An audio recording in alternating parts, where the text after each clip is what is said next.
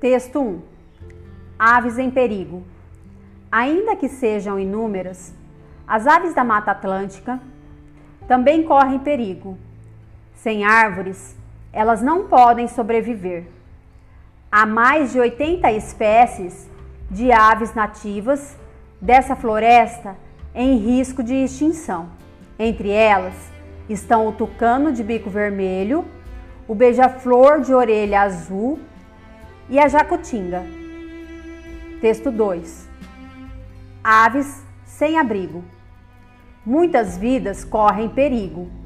Aves sem abrigo tentam sobreviver na destruição, ameaçadas de extinção.